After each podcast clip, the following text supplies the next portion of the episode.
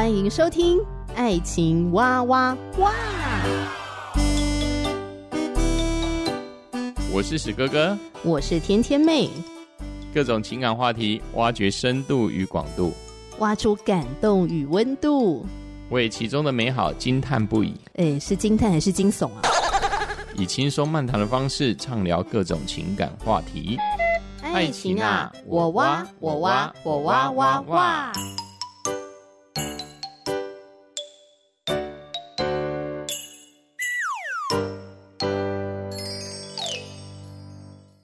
欢迎收听《爱情哇哇哇》，我是天天妹，我是史哥哥。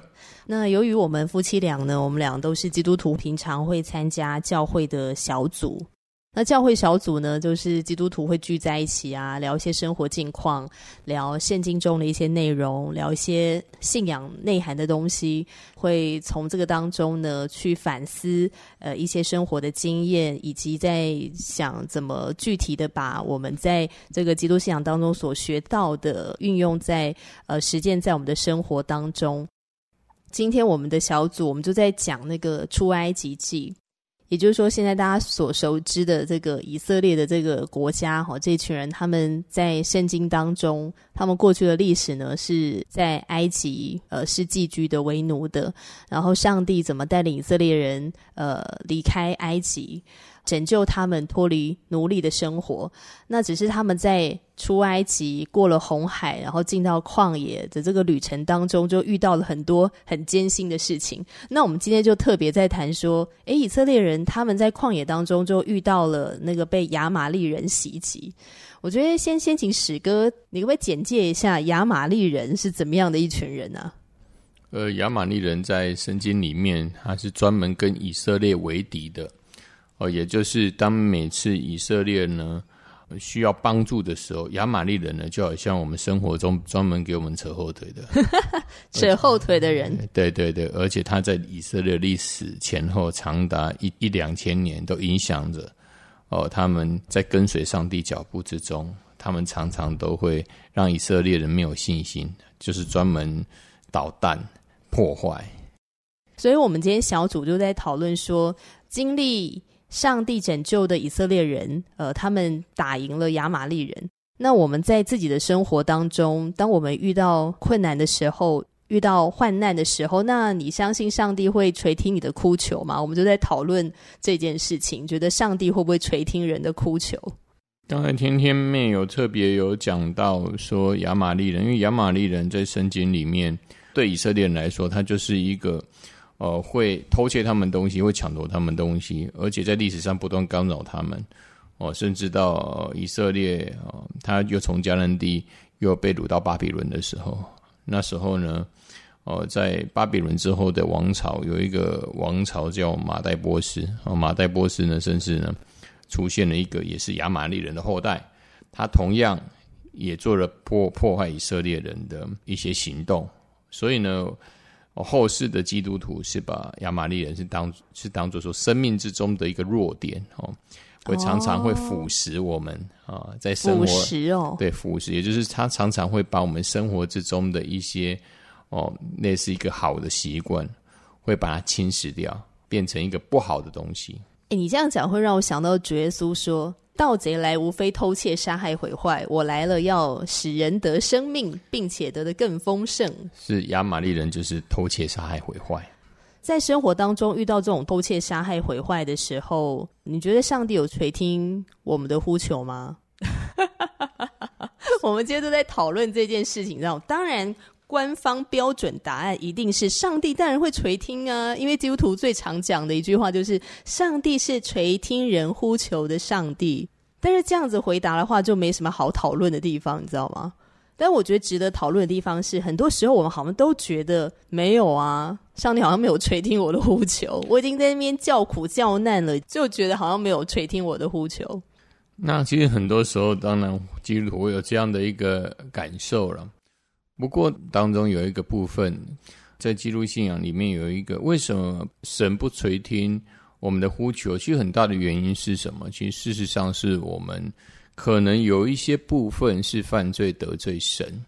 事实上，上帝绝对听我们呼求，但是如果我们基督徒不省思自己的行为是否有得罪上帝的话，那这部分我们应该要去做的就是先跟神道歉。基督徒叫做认罪、认罪悔改这部分。当我们认罪悔改之后，上帝当然会垂听我们的呼求啊。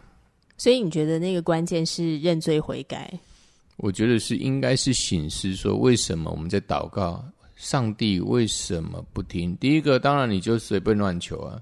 例如你明明就没有认真工作，但是你就是跟上帝祷告，我就是要有金山银山，要变国台民。我们所努力的根本不不到。呃，上帝所要赐给我们的一些产业，那事实上那就是妄求。当然有有另有一个部分，比较大部分不会垂听的原因是我们并没有照着上帝的话去做。诶，那你这样的话，你是怎么看这段经文的呢？就刚才讲说以色列人能够战胜亚玛利人，那上帝为什么垂听了摩西跟约书亚他们祷告呢？为什么上帝帮助他们战胜了亚玛利人？事实上，他这一个经文在诉说上帝的心思，他也不是在于说以色列人做了什么，而是以色列人哦，由于他们单单信靠耶和华。那为什么这里面的一个关键就是摩西举起手，其实就是神的杖与摩西是同在，那手就代表他杖，就上帝的权能与摩西同在，而这里面的举手就是上上帝的权能与他同在。的一个意思，那以色列人只要单单的听从上帝的话，上帝就要带领他们得胜，不是他们得胜，是上帝使他们得胜。就是说，要从这个以色列人战胜亚玛力人的这个事情当中，去显示出就上帝的那个权柄跟全能。是。就是说，哎，以色列人是属于谁的？所以，上帝在这个事件当中显出他的权柄来。所以，像你刚刚说的。呃，当上帝显出他权柄的时候，不在乎以色列人做的好不好，不在乎他们坚强或者软弱，这个就跟你刚才说的，诶，上帝为什么没有垂听我们的祷告，就是一个不太不太相同的两条路线。是的，那个、但是不能混为一谈，是吧？是的，因为刚才我们提到了这一个经节是在出埃及记的部分，那这一章的经节的大意，最主要是。因为上帝已经跟以色列人许诺，应该是正确的话是跟亚伯拉罕，他跟亚伯拉罕说：“你们在进入埃及后的第四百八四百五十年，在四百多年之后，我还会再把你们从埃及再领回来，因为那那里的王会虐待你们。所以事实上，这段经文不是在讲我们怎么呼求上帝，而是上帝凭着他的信实。”他要把以色列民领出来，他领出来之后，不能在旷野在那边流浪啊，不然那边哦 随便就被亚玛力人就就就被就被他们歼灭啊。如果是他们被歼灭，那就好笑了，那就在代表上帝你说话不算话了。而事实上，那为什么又要摩西这个角色？因为人都想要看到，对，看到什么？他看不到神啊，但是他可以借着上帝所拣选的仆人摩西。因为他举起手来，就是他有那一个样式，那一个样式会让人家诶，他为什么他举手我们就会得胜？因为上帝同在，他举手就是上帝同在。这不是以色列人做了什么，而是我们只单单听上帝的话。所以这部分跟刚才所讨论说，为什么我们祷告上帝没有听？这个故事的重点哦，应该是在上帝的应许必然成就。哎，我觉得这个事情还蛮蛮值得思想的。这就会让我想到，呃，基督徒啊，我们在彼此关心的时候，然后我们提出一些需要祷告的事情，然后我们就会彼此鼓励说：“上帝必定会垂听你的祷告，求上帝必定垂听我们的祷告。”但是，是不是我们在有这样的一个期待之前，我们也要先想一下，上帝到底应许了我们什么？事实上，这就是最大的。应该说一种，哦，基督徒里面的，嗯，一个算是一个很奇怪的症结。我们我们常常会思考说，为什么上帝不垂听我们的祷告？但是我们有没有想到，就是说，这个信仰里面谁是主轴啊？是我们还是上帝啊？我们应该要有不同的想法，就是既然我们来信靠耶稣，那也应当说，上帝要我们做什么吧？我们祷告内容，如果跟上帝的国，他想要我们去做的事无没有相干，那他为什么要成就呢？可是很多人都讲，上帝是那个关心我灵魂体，然后关心我生活大小事的上帝。上帝是这么爱我的上帝。就算今天我这个人或者我做的事情跟他的国度可能没有什么相干性，但是他不是也应该要会帮助我吗？如果存着这样的一个想法的基督徒，那你所认识的上帝不是圣经里面的上帝。圣经里面的上帝跟以色列人立约，他也跟现在世代基督徒立约。他要做的事是什么？他要人做的事就是遵行他的旨意。那遵行他的旨意最重要的在十诫，他并不是我们一般哦所谓的坊间信仰。我们好像跟他求什么，那一个神明就要给他。因为基督教的神他是至高无上的，他是宇宙独一的。当然，这听起来真的很绝对，但事实上，既然他是宇宙唯一的。是我们要是听他的，还是他要听我们？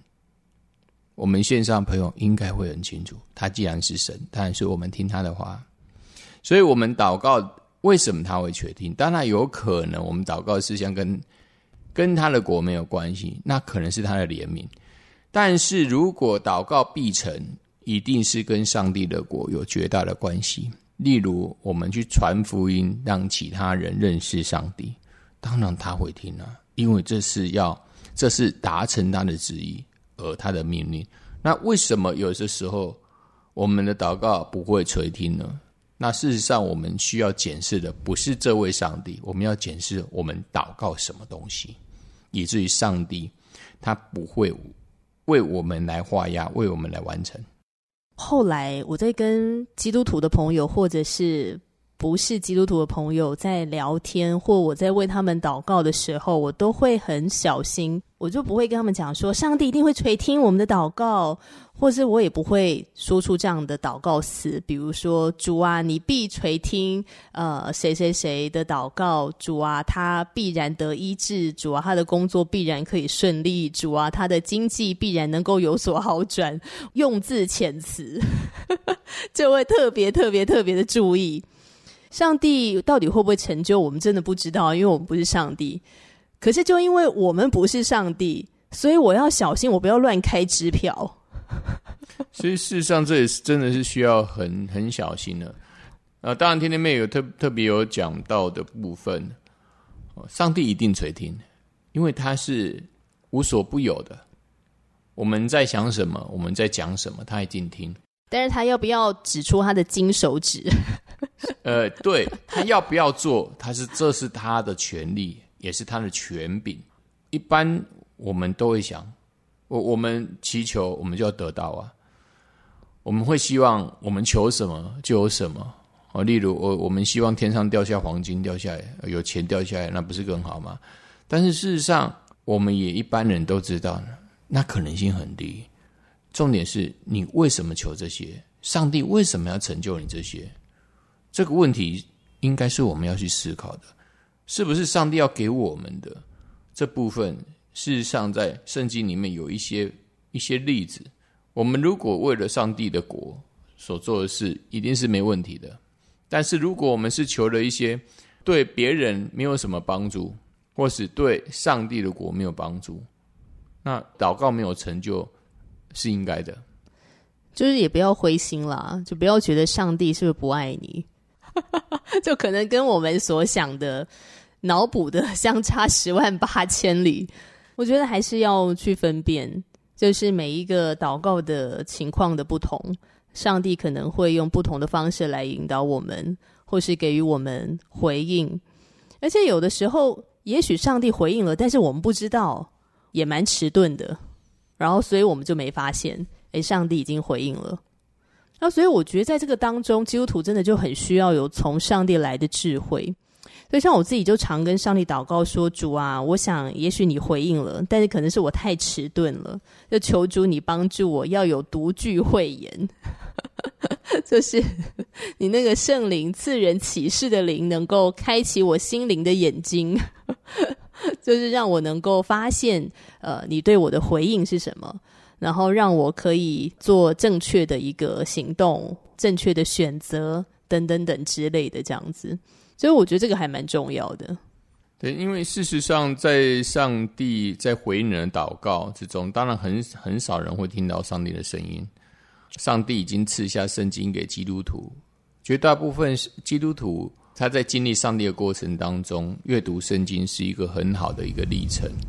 在阅读圣经当中，我们可以心灵心灵会有会有感受，会感受到上帝在借着圣经用什么话来对我们说话。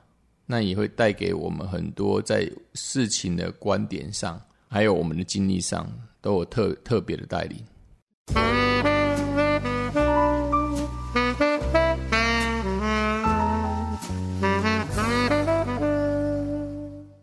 哎，史哥哥，你要不要分享一个你曾经跟上帝祷告什么，然后上帝垂听你祷告的经历啊？这个祷告不是祷告一两次，真正呢。成就这件事呢，是祷告之后呢，已经经过三年四年了。这就是呢，我遇到了我的真命天女天天妹。只是祷告很久啊。那我记得那时候刚进来教会，那之后我跟甜甜妹是同小组的。那慢慢的，我觉得她在小组中在分享圣经是非常有独到之处。那慢慢我发现她的问题是蛮蛮锐利的。呃，在圣经里面他，呃，他得到很多。那当时我只是个慕道友，慢慢的我就受洗，那也对他在圣经里面的追求渐渐感兴趣。那那时候我我也不知道该怎么追求，呃，我就拿起的那个为那个我的未来另一半之后，我去基督教书房去买了一本为未来的妻子祷告文，我就每天就念，每天就一直念。每天一直念，那念一念之后呢，我发觉呢，也也很奇怪，就是哦，我跟天妹妹之间就好像有一些事，有一些就是教会信仰上的事情会会互相讨论。那互相讨论之后也很奇怪，我对他的好感就一直增加，一直增加，增增加到其事事上旁边人都都发觉了。哦，但是那时候呢，我只有。表面上就是哦，就是藏不住的喜欢，但是也不知道该怎么跟他接近哦。但是因为我们中间呢，我们就遇到了一些哦一些事情啊，那些事情都还蛮有趣的。就是我在整理自己的一个生命的一个状况，例如神也在这当中哦，让我发现了我跟异性之间的界限界限不明，让我去。面对去改变，那当然还有面对了我跟原生家庭父母间的关系哦，那我也借着圣经的话去跟他们和好。那很神奇的是，当我借着圣经的话语去调整我自己的生命，那没想到呢，我跟甜甜妹就开始进入了两人的寻求祷告，又寻求了一年半之后，我们才正式在一起。你有办法坚持下来，我也是还蛮佩服你的老公，因为我觉得一般的男生或者说一般的人早就放弃了吧。我也不知道，因为天天妹也拒绝我几次，那也是很有趣啦。因为以前我在还没有信耶稣的时候，别人拒绝了就拒绝了，就再去找下一个嘛。但是呢，这一次是蛮特别，就是我的心就好像就是都在他这个地方。那一种力量，我也不知道从哪里来，就是觉得要一直祷告这件事情。那真的很感谢上帝，之后真的成就了。他回想这一些，真的是我只能觉得实在是太神奇了。真的诶，其实，在跟史哥为恋爱、婚姻这个事情，我们俩要不要在一起的这个事情祷告呢的这个过程，我自己也学习到非常多。这个以后呢，我们专门开一集节目来跟大家讲好了，因为这个其实也跟我们为什么会做爱情哇哇哇有很大的关系。只是在听你刚刚在讲的时候，我就觉得祷告的时候真的很需要那个耐心，因为不知道上帝到底什么时候会回应我、应允我，那我到底要等到什么时候？所以我觉得那个过程是最最折磨人的。对啊，因为因为对我来说啦，我在之前追追女孩子的时候没有这么辛苦过，我就是用一些小小方法，大概就可以掳落掳掠呃女孩子的心哦。但是进入基督信仰之后，没想到要追求呃教会的姐妹真的是很难，甚至我一直祷告。祷告到哎，奇怪了，上帝，你这么听我的祷告？我甚至就在祷告的时候就跪下说：“神啊，求你亲自把我对甜甜妹的喜欢把它挪掉。”我就我这边痛哭流涕。啊，痛哭流涕之后呢，又感觉到，又感觉到好像有一股力量。他那个力量好像也不是要把我对天天妹的感情拿掉。那说不晓为什么，那时候在祷告哭完之后，觉得心情释放很多，好像又给我一个力量，说啊，再继续祷告吧，啊，继续加油，好像给我一个感受是这样。那没想到最后天天妹借着上帝的手就到我的身边了。哎，真的，我觉得我们俩那时候确定要交往时，我就突然想到那个创世纪，就上帝不是让亚当沉睡吗？然后用亚当的肋骨造了一个女人。造了一个女人之后，上帝做了一个很重要的事情，他就领这个女人来到亚当的面前，然后亚当就说：“哇，这是我骨中的骨，肉中的肉，我要叫她为女人。”这样子，我就觉得很奇妙，就是我们两个十万八千里的个性非常不一样，我们的原生家庭成长的背景也非常不一样，照理来讲不太可能会走在一起，不太可能进入恋爱，进入婚姻。诶但是很奇妙，上帝就把我们牵引着我们，然后我们就这样子慢慢的，我们就走到了一起。那其实我觉得，从史哥的分享里面，我觉得你的这个祷告的过程当中，有很多的修剪呢，有很多生命的修剪。所以我在想说啊，有时候我们觉得，哎，上帝怎么没有回应我们的祷告？有可能也是我们的生命需要有一些修剪。就这个生命没有经过一些修剪的时候，可能上帝也没办法给你。给你，你可能也承受不住，你也承接不下来，然后就溜掉了。对，像我之前的感情，事实上都是呃遇到一种状况，就是当那时候的女朋友跟我提起要结婚的事，我就犹豫不定，那常常就推脱啦，我就好像不把问题当问题，或者是说呃我们经济稳定后，我们再来筹划。但事实上，心里面呢，应当说是就是逃避啦。我就是不想结婚，只想享受爱情的甜美，但不想要承受婚姻的责任。那我觉得，在基督信仰里面，刚才天天妹所讲到的，我觉得是非常好的。他引引用创世纪的从第二章啊开始，那到底亚当是怎么遇到遇到他的女人？上帝为什么赐给他？虽然这是一个远古的诗歌了，这也不是一个哦，一个就是很清楚的一个历史，但是我是还蛮赞同它里面的技术，就是亚当他有一个重要的事情要做，也就是说他在人生中是有目标的，就好比现在人成年之后，男生要有一个好有一个工作要好好去做，当你有一个事情有一个目标好好去做。之后呢，因为是基督徒，你要对上帝表现出忠心，你要好好的追求信仰，把你的生活负责好，你的工作要负责好。上帝会在你的生命当中，会给你一个女孩子在旁边照顾你。那是因着这个男生已经知道他的人生目标还有信仰目标，上帝就自然而然在你最需要的时候，把这个女孩子赐给你。所以这是蛮神奇的。我的情感还有结婚的历程，事实上跟创世纪亚当怎么遇见夏娃，虽然有差别，但是我觉得是还蛮类似的。就是我已经慢慢准备好自己，我已经开始，我有一个稳定工作，而且对工作的态度是成熟了，我对情感的态度也是成熟了。当这一些。呃，心灵状态已经达到一种平衡的状态，也就是，也就是上帝所觉得哦，我们一般的男孩子已经慢慢成熟之后，他就开始在我身边，开始让我观察呃几位教会的姐妹，那他也也给我一个呃一个吸引力，就是要吸要被谁所吸引，或者喜欢谁的这种心。感谢上帝，就让我遇见了天天妹。